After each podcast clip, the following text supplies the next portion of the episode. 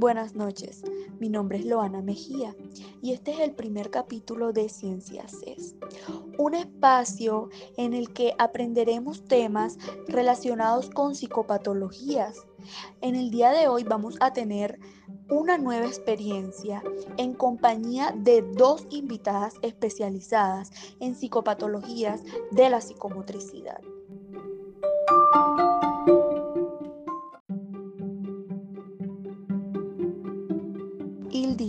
Laura, bienvenidas. Gracias, Loana, por permitir este espacio en el que podremos conversar, compartir conocimientos y, claro, aclarar algunas dudas. Y más porque este tipo de temáticas son poco tratadas en el día a día. Así es, Laura. Eh, también es muy importante saber un poco más a fondo sobre temas como estos. Bueno, al hablar de los trastornos que aparecen como conductas básicas del paciente, podemos encontrar que están los trastornos de la psicomotricidad y también los que se relacionan con los neurolépticos. Eh, bueno, en primer lugar, eh, estos trastornos de la psicomotricidad se manifiestan, por ejemplo, como el de la inhibición psicomotriz, que se caracteriza mucho por esa incapacidad total o imparcial de expresar por medio de los movimientos aquellos deseos, impulsos o temores que presenta una persona.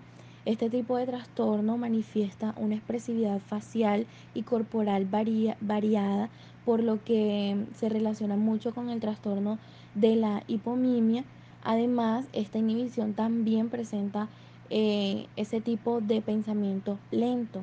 Ahora bien, si la inhibición eh, psicomotora es esa incapacidad de movimiento, cuando hablamos de la exaltación psicomotriz, estamos em, refiriéndonos a lo contrario, es decir, que encontramos un aumento de la actividad motórica expresiva y de la velocidad de dicho pensamiento. Un ejemplo claro es que el paciente no permanece quieto, está en constante movimiento, eh, siempre está hablando, siempre está buscando algo que hacer. Ahora, si hablamos de una agitación, encontramos que sí se manifiesta una exaltación psicomotriz, sin embargo, eh, predomina la conducta impulsiva, es decir, que se pierde como una coherencia o sentido de los movimientos. La persona básicamente encuentra em, en su interior como una extrema inquietud por lo que puede sentirse como a punto de explotar. Em, dentro de estos trastornos también se encuentra la hipocinesia, que es este trastorno que se basa en la disminución de, mm, movimientos corporales y espontáneos, como por ejemplo los gestos, los cambios de postura, puede presentarse por ejemplo la tendencia de que la persona se encuentre como en la misma posición durante mucho tiempo en el caso, por ejemplo, del trastorno de la asinesia, ya aquí hay una ausencia total de esos movimientos expresivos faciales y corporales. Y cuando ya hablamos de un trastorno de estupor, ya aquí vemos que la inhibición ha llegado a su máximo grado, es decir, que ya hay una incapacidad total de expresarse y moverse. Igualmente, nosotros podemos encontrar em, trastornos como la fatiga, las apraxias, los tics, los temblores, el desaseo personal, lo cual em, influye mucho como en las interacciones sociales. Em, sin embargo, son más mencionados en el diario vivir. En cuanto a los trastornos relacionados con el uso de neurolépticos encontramos, por ejemplo, el parkinsonismo que se relaciona mucho con la enfermedad del Parkinson, sin embargo, presenta eh, como signos diferentes. Otro trastorno que, que también se manifiesta aquí es el de boca de conejo, que consiste en esos movimientos periorales de masticación rápido, como lo hacen los conejos, por lo tanto recibe este nombre. Y también em, se manifiestan, por ejemplo, las las acaticia, que mm, eh, en este caso el paciente ya refiere como una necesidad subjetiva de mantenerse en constante movimiento, es decir, que el paciente ya no puede estar quieto, es un paciente que aunque esté sentado o esté de pie, siente eh, esa necesidad de moverse, de pasear de un lado para otro. Eh, pues bueno, teniendo en cuenta lo dicho por nuestra invitada, la doctora Laura, yo quiero intervenir, pero haciendo énfasis en los trastornos de la psicomotricidad que se manifiestan en la relación con los otros, es decir, los que surgen en el paciente que se encuentra frente a otras personas.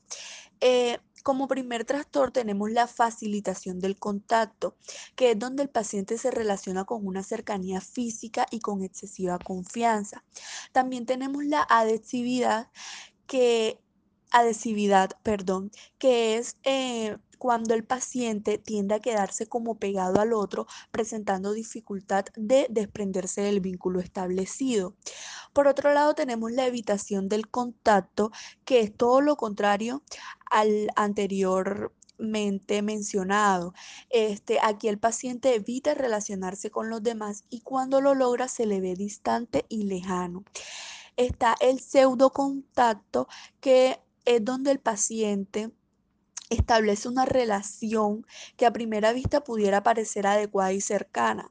Es decir, si alguien escucha la grabación de la entrevista, difícilmente podría notar alguna dificultad, pero el fenómeno como tal lo podemos identificar solamente viendo la, expresividad con que acompaña el paciente, eh, con que acompaña el relato de este paciente, perdón. Eh, el negativismo, que es donde los pacientes se oponen a todo cambio o modificación en su estado.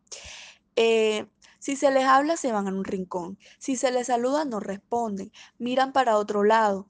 Eh, este, este trastorno se divide en dos, que son los pasivos, que es son los que dan la impresión de que no se inmutarán frente al requerimiento del medio y están los activos que pareciera que están decididos a no cooperar, llegando muchas veces a emitir conductas en relación a lo solicitado o esperado. Eh, tenemos el trastorno oposicionismo, que es donde el paciente tiene también una actitud contraria a lo requerido o esperado, pero a diferencia del negativismo es constante y perdurable, perdón, y puede ser defendida con argumentaciones. Tenemos la obediencia automática o automatismo al mandato, que es el trastorno donde el paciente obedece con inmediatez y sin medir, y sin medir eh, reflexión ni decisión. Tenemos la ecoprasia, que es donde el paciente produce diversas acciones que se ven afectuadas por otros. Eh, esto también va sin reflexión ni decisión, en forma inmediata y automática. La ecolalia, que es donde el paciente se ve impedido de repetir en forma automática lo que escucha.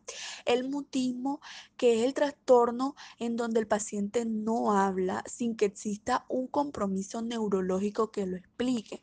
Tenemos eh, logorreico, que es el trastorno donde el paciente usa un discurso copioso eh, continuo o incontenible, acelerado pero coherente.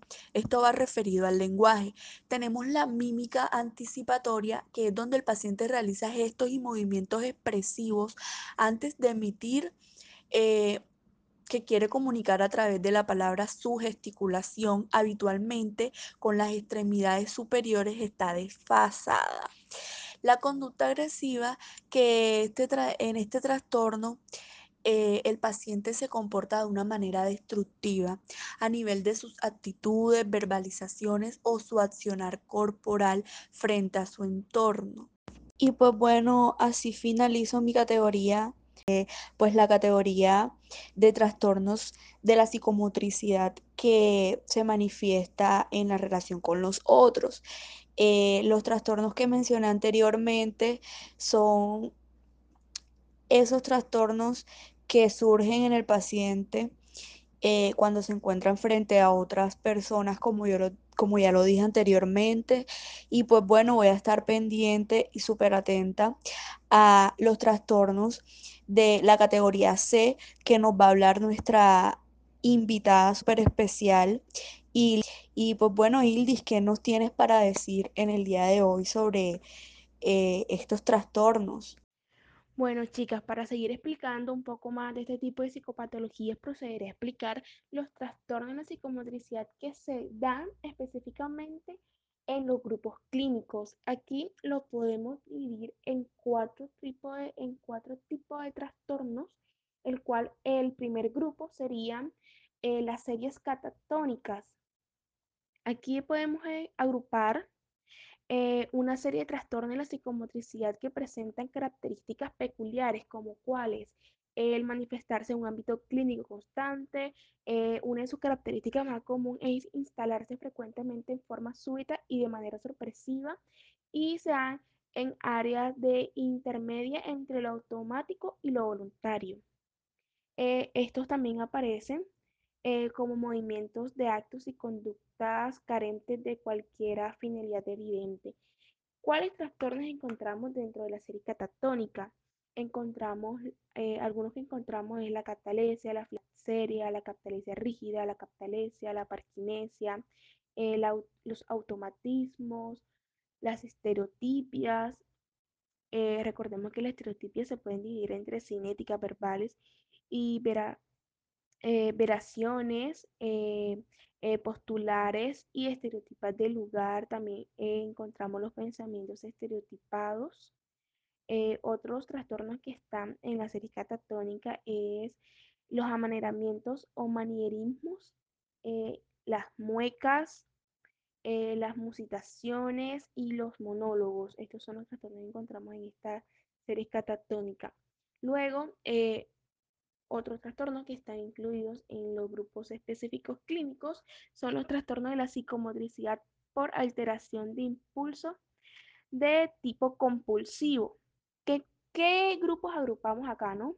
Son aquellos trastornos de la psicomotricidad que están movilizados por un, por un trastorno previo del impulso y que estos son vividos por el paciente eh, de una forma un poco imperativo o arrolladora de deseo que algunos pueden lograr controlar y frente al cual carecen de libertad hacia estos movimientos. Aquí que encontramos, pues aquí encontramos eh, algunos ejemplos de estos son la cleptomanía, la piromanía, la dispomanía, eh, la manía por los juegos del azar, eh, la explosividad, el coleccionismo y la tricolotinomanía.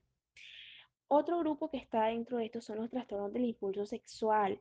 Aquí obviamente encontramos trastornos como las difusiones sexuales, trastorno del deseo sexual, impotencia, la eyaculación precoz, eh, la eyaculación retardada, la frigidez, que es eh, que la mujer no puede excitarse ni lubricarse bien, que vendría siendo como la la eyaculación retardada, pero en la mujer, ¿verdad?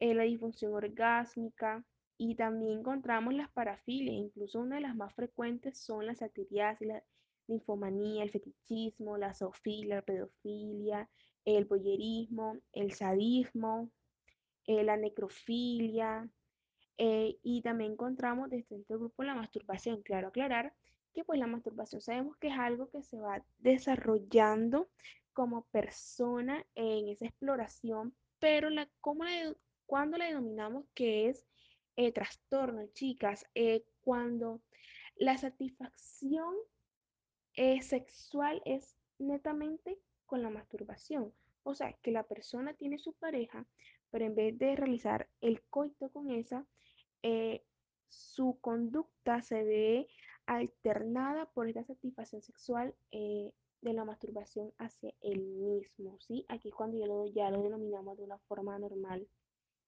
Y por último, eh, encontramos en este grupo los trastornos de la apetencia y las disorexias, que son anorexia, pues que ya sabemos que es la pérdida del deseo alimentarse, eh, acompañado de una disminución de peso obviamente significativa. Esto se da a raíz de la pérdida del apetito. El paciente come menos de lo que se necesita para poder sobrevivir. Y encontramos eh, lo contrario, por decirlo de alguna manera, que es la hiperfagia. Esto es un apetito exagerado que se acompaña de la ingesta excesiva de alimentos y aumentos de peso, llegando a la obesidad cuando el peso excede más del 20% de lo considerado como normalmente en las tablas de peso y altura. Estas se denominan bulimia, eh, o episodios de, em, ¿cómo es que se llama? Episodios recurrentes de camilonas. Sí, que estas son que las personas consumen rápidamente grandes cantidades de comidas en un periodo de corto tiempo mínimo y menor a dos horas. Recordemos que toda esta información la estamos eh, sacando del libro de Caponi, ¿verdad, chicas?